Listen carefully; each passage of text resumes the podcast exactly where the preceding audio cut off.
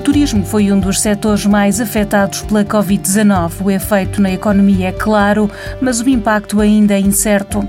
Carlos Andrade, economista-chefe do Novo Banco, ajuda-nos a perceber as implicações e perspectivas para o setor nesta fase de recuperação. Logo no início desta crise, a Organização Mundial do Turismo apontava para uma queda de 20 a 30% no fluxo internacional de turistas em 2020 a nível global. E, e há estimativas, outras estimativas específicas para Portugal que apontavam para uma queda de 40% ah, na entrada de turistas estrangeiros. Isto para Portugal significava receber menos à ah, volta de 6,5 milhões de, de, turistas estrangeiros, face aos mais de 16 milhões que tivemos em 2019. Portanto, os efeitos são, são muito claros.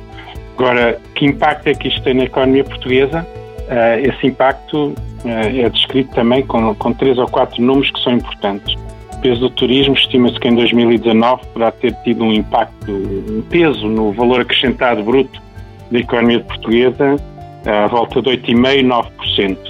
Se olharmos para o lado da procura, vemos o, o consumo de, de, atividades turísticas, quer por residentes, quer por não residentes, com peso de 15 a 6% do, do PIB. E há depois dois outros pontos que são fundamentais, que é em termos de criação de emprego, no emprego total eh, em Portugal andará à volta dos 10%.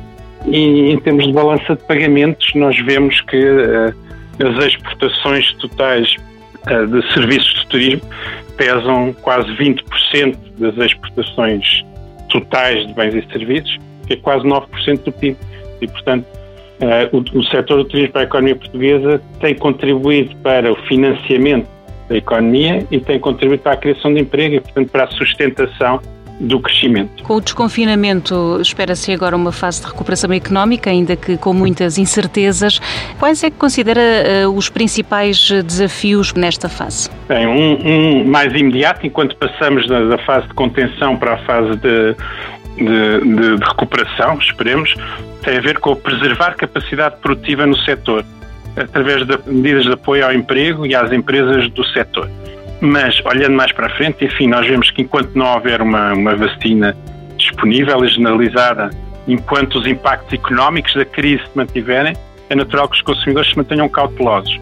E, e, o, e o setor do turismo vai ter que lidar com isso. E, portanto, há aqui, eh, se calhar, uma necessidade nesta primeira fase de recuperação de as empresas se focarem uh, no turismo interno e promoverem o mais possível o turismo interno. Portanto, é importante preservar este estatuto de destino seguro através de medidas preventivas sanitárias muito rigorosas, mas é natural também que os turistas uh, se tornem mais exigentes no que respeita à qualidade, à, à saúde, até questões ambientais, e portanto há uma necessidade aqui de, de, de nos focarmos em segmentos de mercado com maior poder de compra, uh, provavelmente.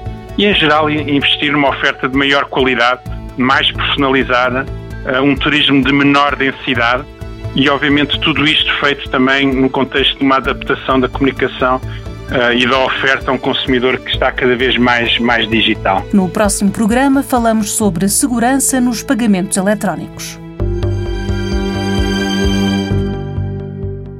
Um programa da TSF e do Novo Banco que dá respostas que abrem portas.